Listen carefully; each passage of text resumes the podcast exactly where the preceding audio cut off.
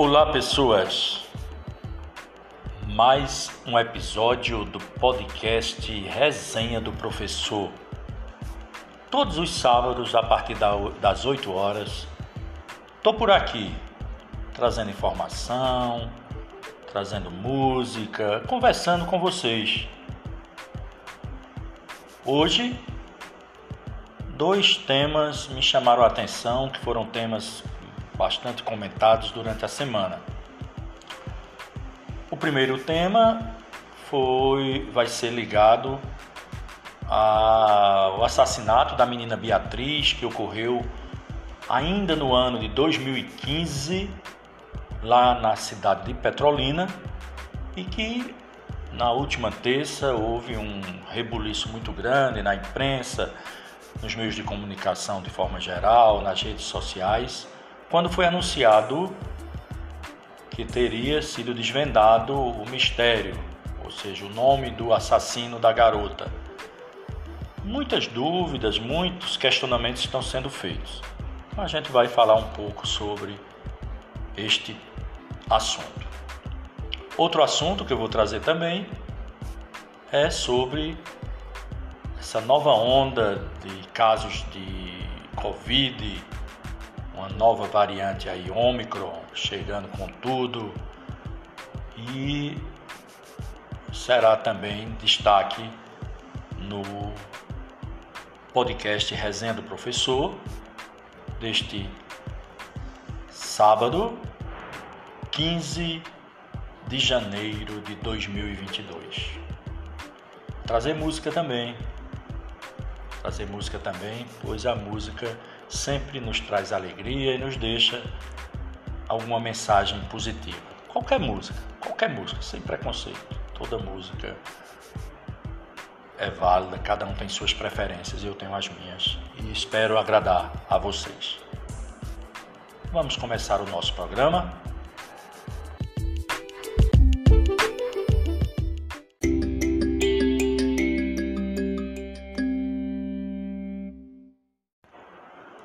Conforme eu disse no início do, do programa, na nossa introdução, um dos assuntos a serem tratados hoje é sobre um assassinato de uma criança ocorrido em Petrolina há cerca de 6, 7 anos atrás e que ainda continua repercutindo bastante, pois um, uma grande dificuldade ocorreu para descobrir o autor do assassinato e agora anuncia anuncia-se a descoberta deste assassino. O caso Beatriz. A mãe da menina diz que a identificação de suspeitos por DNA é incontestável, mas que a motivação do crime não convence. Segundo a Secretaria de Defesa Social do Estado de Pernambuco, morador de rua matou Beatriz, depois que ela se assustou ao ver a faca que ele portava. Para Lucinha Mota, que é a mãe da garota, motivação ainda precisa ser investigada. A mãe da menina, Beatriz Angélica Lucinha Mota, diz que acredita que o suspeito identificado por meio de exames de DNA seja de fato o homem que matou a facadas a garota em 2015 dentro de uma escola em Petrolina, no sertão. No entanto, segundo ela, a motivação apontada pela Secretaria de defesa social não convence.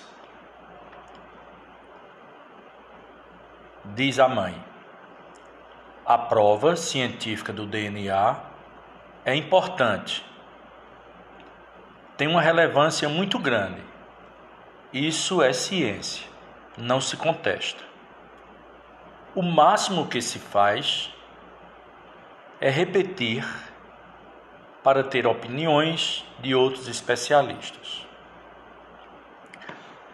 As declarações elas foram dadas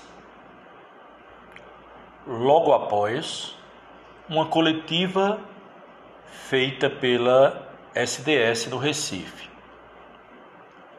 para detalhar a identificação do suspeito como sendo Marcelo da Silva, de 40 anos, que já se encontra preso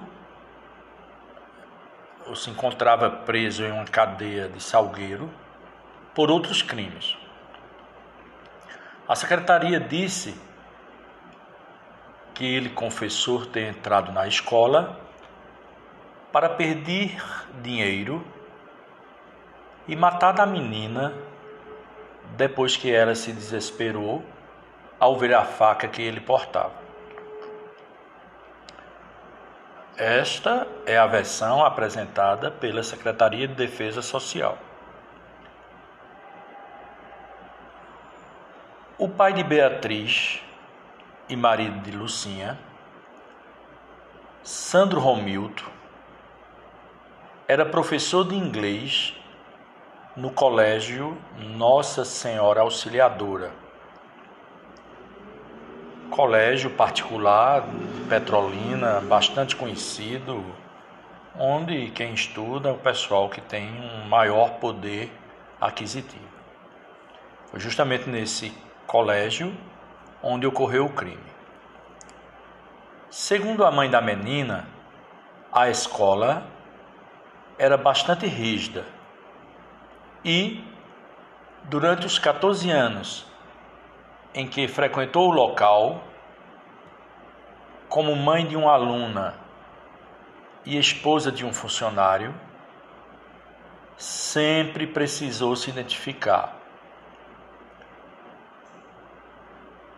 Ou seja, a escola ela tinha um controle ou tem ainda um controle rigoroso na entrada de pessoas no ambiente. Ela disse ainda que durante festividades a escola só permitia a entrada de pessoas que estavam autorizadas em convites. Isso, segundo ela, faz com que seja difícil acreditar na versão dada pela SDS de que o assassino de Beatriz conseguiu entrar na escola com pouca dificuldade. No dia do crime, ocorria no colégio uma formatura, sendo uma das alunas a irmã da vítima.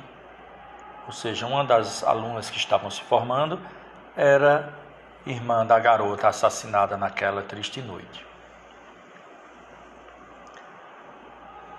A mãe diz: essa conversinha de que ele entrou aleatoriamente, que escolheu uma vítima ali porque é um doido, não me convence.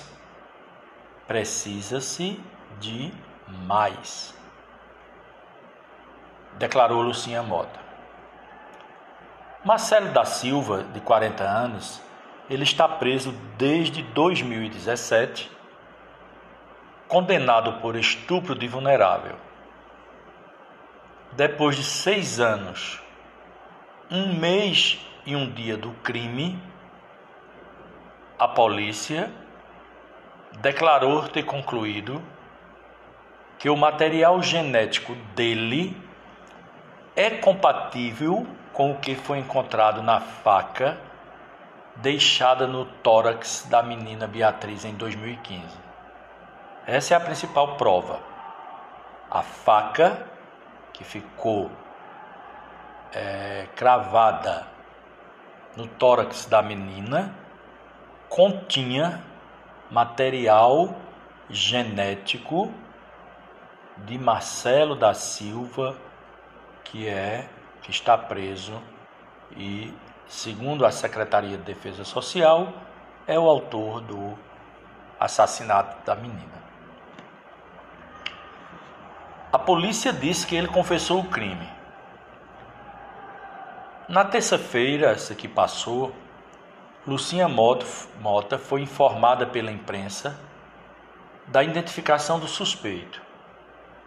À noite, ela fez uma transmissão no Instagram em que disse que não queria que um possível inocente pagasse pelo crime e que o DNA por si só não era suficiente. Fala novamente a mãe da menina.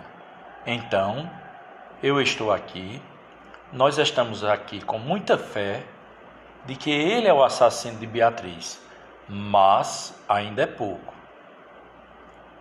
Eu acredito que ele seja o autor do crime pelos elementos que eles apresentaram, que é o resultado do DNA, o que é incontestável e as características físicas. Mas isso só não é suficiente, completou a mãe de Beatriz. A, SD, a SDS informou ainda que os indícios apontam que Marcelo agiu sozinho e não teve a ajuda de outras pessoas. Lucinha Mota, por sua vez, acredita que pode haver um mandante e que possíveis problemas da escola em que a menina morreu podem ter a ver com a motivação do crime. Lucinha disse também ter tido acesso a vídeos em que o suspeito aparece com o que seria um telefone. Ela diz: ele chega, ele esconde a faca, ele recebe uma ligação ou uma mensagem, ele bota o telefone próximo à orelha dele, como se estivesse recebendo uma ligação. Ele vai ao canteiro, pega a faca, bota no pé e parte em direção ao colégio. Pelo amor de Deus, não precisa ser nenhum expert para entender que ali alguém avisou a ele. O que? O momento certo de entrar? Essas coisas que precisam ser identificadas. Questionou ela. Enfim, gente, há um mistério muito grande. Os pais da garota recentemente fizeram uma caminhada de 23 dias entre Petrolina e a capital pernambucana, Recife. Passaram por várias cidades, foram reconhecidas, até chegaram ao Recife, onde foram recebidas pelo governador. Poucos dias depois, a Secretaria de Defesa anuncia que finalmente desvendou o mistério, descobrindo quem era, quem é o assassino da garota Beatriz. Há uma polêmica muito grande aí em torno tanto da família, dos amigos e de todas as pessoas, com uma certa dificuldade em acreditar que de fato é a história verdadeira. Qual seria o motivo que Marcelo teve para matar uma criança com dez facadas?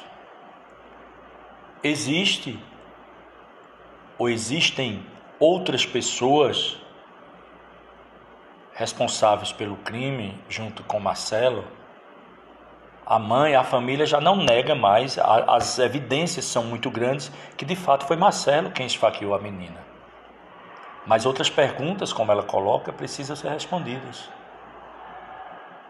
E é isso que se espera da Secretaria de Defesa Social, é isso que se espera da Polícia Civil, da investigação para que de fato não seja mais um crime que entra para o folclore em que não se teve a certeza exata de quem de fato foi o responsável por a morte desta criança. Já se sabe que de fato foi ele quem matou, mas quais as razões?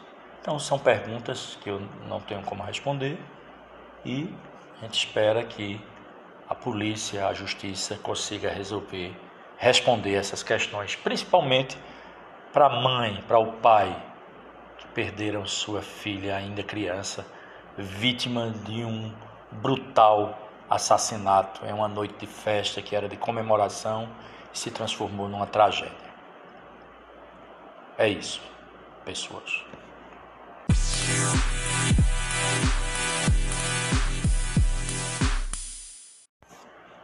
Trago uma música para vocês que eu acho bem legal, bem legal mesmo. É, inicialmente ela foi uma composição de Gonzaguinha, e foi gravada por várias outras vozes. Hoje eu trago uma versão dessa música na voz de Zé Ramalho. A música é o, o nome da música, a letra é o que é, o que é. Começa mais ou menos assim. Ele diz que fica com a pureza da resposta das crianças. É a vida, é bonita e é bonita. Diz mais que viver e não ter a vergonha de ser feliz. Cantar e cantar e cantar a beleza de ser um eterno aprendiz. Vamos escutar essa música na, na voz de Zé Ramalho. Eu tenho certeza que vocês vão gostar.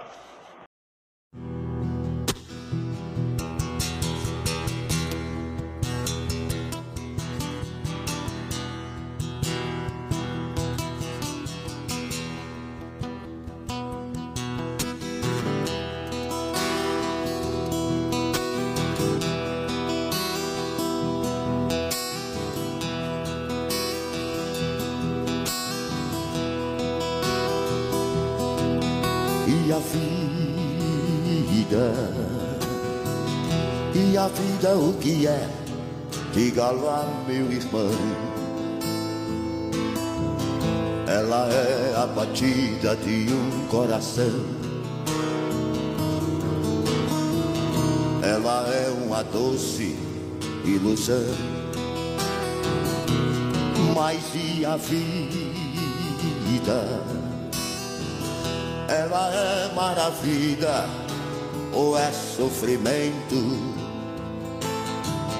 Ela é alegria ou lamento? O que é, o que é, meu irmão? Há quem fale que a vida da gente é um nada no mundo. É uma gota, é um tempo que nem dá um segundo. Há quem fale que é um divino mistério profundo. É o sopro do Criador numa atitude repleta de amor. Você diz que é luta e prazer, ele diz que a vida é viver. Ela diz que melhor é morrer, pois amada não é e inferno é sofrer. Eu só sei que confio na moça e na moça eu ponho a força da fé. Somos nós que fazemos a vida como der ou puder ou quiser. Sempre desejada por mais que esteja errada. Ninguém quer a morte, só saúde e sorte. E a pergunta roda, roda e a cabeça agita. Eu fico com a pureza da resposta das crianças. É a vida, é bonita, é bonita. Viver e não ter a vergonha de ser feliz cantar a beleza de ser um eterno aprendiz. Eu sei que a vida devia ser bem melhor e será. Mas isso não impede que eu repita. É bonita é bonita, é bonita.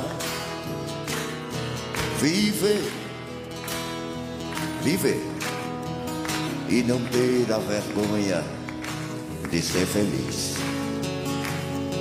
Canta a beleza de ser um eterno aprendiz. Eu sei que a vida devia ser bem melhor e será. Mas isso não impede que eu decida. É bonita, é bonita, é bonita, é bonita, é bonita, é bonita, é bonita é bonita.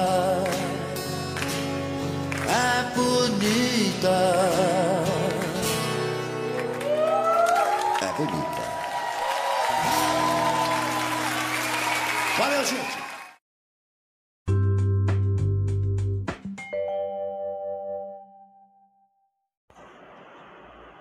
Naturalmente, não tenho como fugir dos fatos que estão acontecendo lá fora e todos estão assistindo o retorno dos casos de Covid. Há uma nova variante, a Omicron, que vem se espalhando por o mundo inteiro e, consequentemente, pelo, pelo Brasil. Após as festas de final de ano, Natal, Ano Novo, onde houve muita aglomeração, os casos estão aumentando consideravelmente. Trago aqui hoje a impressão, as palavras de um infectologista chamado Alberto Chebabo. Ele é o novo presidente da Sociedade Brasileira de Infectologia experiente e especialista em doenças infecciosas, como o caso da, da Covid. Continuar informando a população com base em evidências científicas. Essa é uma das missões do novo presidente da Sociedade Brasileira de Infectologia, que assume o posto no meio deste movimento de pandemia. Ele assumiu o posto na última quinta-feira. O infectologista ficará à frente da Sociedade Brasileira de Infectologia nos próximos dois anos. Para Chebabo, a pandemia vem mudando a cada onda. Primeiro, a onda de muitas mortes. No Brasil, 620 pessoas morreram na primeira onda e outras poucas logo após, mas a primeira onda foi fatal. Depois veio a variante Delta, com a população já parcialmente vacinada. Agora, a explosão de casos com a Omicron. Então, a prioridade da Sociedade Brasileira de Infectologia é continuar informando a população com dados baseados na ciência e também atualizar as medidas frente às mudanças de perfil da pandemia. Ele diz: a pandemia que vivemos hoje, escutem só o que ele diz.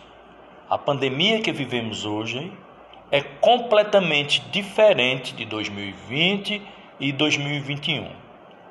Obviamente, as recomendações vão mudando como a redução de tempo de isolamento. Teremos que aprender a conviver com o vírus, conforme ele vai se apresentando, diz Shebab. Ele também lembrou, ele também lembrou que nos próximos dois anos a SBI vai voltar a informar sobre outras doenças infecciosas que ficaram esquecidas durante esse tempo de Covid ele diz: temos que nos reposicionar sobre outras doenças em relação às quais sempre tivemos atuação, como HIV, hepatite, as chamadas arboviroses, no caso as arboviroses são a dengue, a chikungunya. Essas doenças ficaram de lado e agora vemos o retorno delas. Estamos esperando um aumento no número de casos de arboviroses, completa Shebab. O combate à desinformação. Durante a pandemia, além do vírus, os especialistas, especialistas precisam lidar com a desinformação. As chamadas fake news se proliferam rapidamente e as sociedades científicas estão a todo momento desmentindo os negacionistas. Segundo ele, é sempre muito cansativo. Como consegue inventar teorias tão absurdas e as pessoas acreditarem? Por outro lado, olha tudo o que conseguimos nesse período de pandemia. Mesmo com fake news, vemos uma adesão da população à vacinação de forma importante. Vimos também a adesão de adolescentes quando houve esse ataque muito maior em relação à vacina. A população aderindo, diz o infectologista. Ele lembra que o chamado tratamento precoce que usa, medicamento, que usa medicamentos ineficazes contra a Covid já ficou para trás. Felizmente já ninguém mais fala em cloroquina ou ivermectina. Ele continua falando, o médico. Teve um momento em que as pessoas acreditaram, usaram, mas agora ninguém mais fala em cloroquina e ivermectina. O tempo é capaz de separar o que é ruim, o que é lixo o que não presta do discurso baseado na ciência. A população não é idiota. Ela entende. Para o infectologista, apesar de cansativo, o combate à desinformação vale a pena. Todas as pandemias tiveram fake news, mas no final lembramos daqueles que trilharam o caminho da ciência no final das contas, a história faz o papel dela. Separa os vendedores de ilusões de quem realmente está trilhando o caminho correto. Vacinação das crianças, na visão do infectologista. Shebabo reforça que a entidade que ele preside é a favor da imunização das crianças e que o trabalho em informar segue em parceria com a Sociedade Brasileira de Pediatria. Qualquer processo de vacinação e combate a uma doença imunoprevenível é um processo de proteção coletiva. Quanto maior o número de vacinados, melhor é a resposta em termos de controle de epidemia da doença. Quanto mais ampliarmos o número de pessoas imunes e vacinadas, menor será o espaço de circulação dos vírus, explica o infectologista. Ele diz mais: apesar de o um número de óbitos na população infantil parecer pequeno, menos de 400 crianças morreram no Brasil. Ele lembra que são crianças que poderiam estar vivas. Dizem, são poucas crianças, mas se for seu filho, é 100%. Sabemos que a vacina, além de reduzir mortalidade, reduz também outros eventos deletérios. Covid longa, alterações do sistema nervoso central, desenvolvimento, internações, traumas para as crianças. A vacina é segura, já está bem demonstrado de que não há risco. A doença é muito grave a doença é muito mais grave do que qualquer outro evento adverso que a vacina pode possa causar completa. Ou seja, eu já escutei pessoas dizer: "Ah, a reação, não vou tomar porque tem reação". Gente, mas o que é uma reação de uma vacina perto de você ficar realmente doente, ter o sistema nervoso afetado, que a Covid né, afeta várias, várias partes do corpo.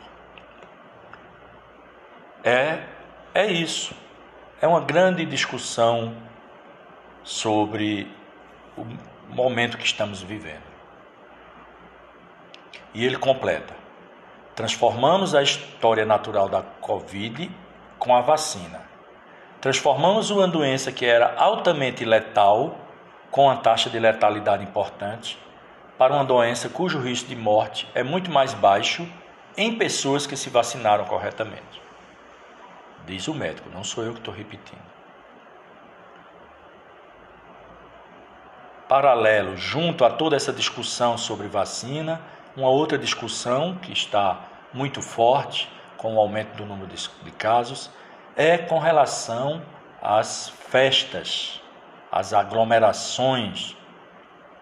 Nós sabemos que na nossa cidade, no mês de novembro, dezembro, foram inúmeras aglomerações, festividades, cavalgadas, festividades de rua, muita aglomeração mesmo. Não tivemos a festa de reis na rua, mas houve festa privada. Está programado agora para próximo final de semana uma festa com um número de pessoas considerável, uma festa tradicional lá no, na nossa querida vila de São Pedro do Cordeiro, onde teremos aglomeração sim. Então é uma grande discussão, até que ponto pode ter festa, qual a capacidade? É para mil pessoas? É para duas mil pessoas? Quer dizer que se for para duas mil não pode, mas se for para metade mil, pode. Com mil pessoas o vírus não entra. Como é isso? Alguém explica? Eu não, não compreendo muito bem essa questão. Diz, não, não é para uma grande festa, é uma festa apenas para metade do público. Então, se um lugar cabe duas mil pessoas, a festa vai ser para mil pessoas. Ora, e entre essas mil pessoas não vai ter é, contaminação? Não, mas a gente vai exigir cartão de vacina para quem for entrar. Ô, gente, por amor de Deus, parem com isso. Ninguém está exigindo cartão de vacina para entrar em festa. Onde é que está exigindo isso? Quem foi uma festa que teve que levar seu cartão de vacina? Vamos, vamos diminuir, menos, menos. Mas a responsabilidade é de cada um. Espero que essa onda continue é, afetando menos a população, o número de óbitos e que os vacinados Estão sendo contaminados? Estão sim, mas de forma leve, não temos casos nem de internamento na nossa região conhecidas né, com gravidade. É isso, meus amigos e minhas amigas.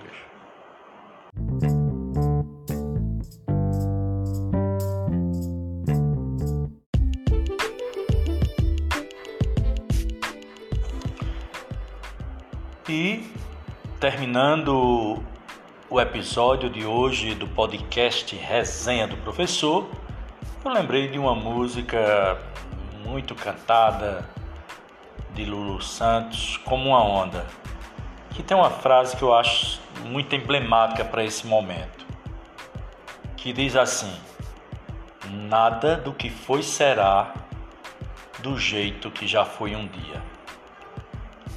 É isso. Desejo a todos uma ótima semana. Se cuidem, se vacinem, acreditem na ciência. Música de Lulu Santos, como uma onda.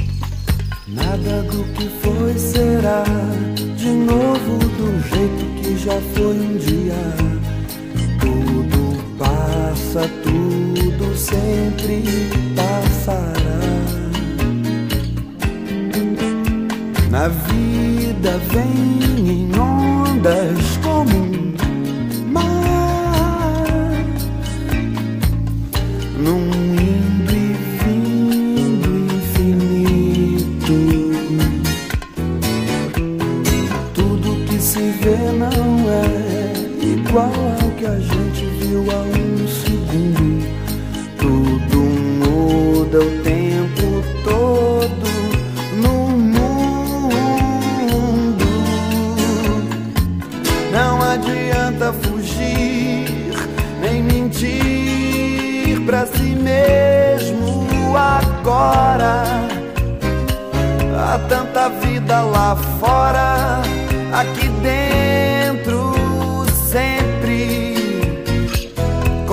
uma onda no mar,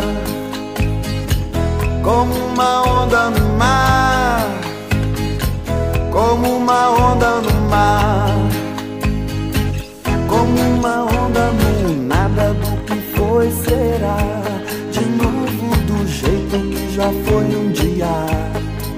Tudo passa, tudo sempre passará. A vida vem em ondas como mar,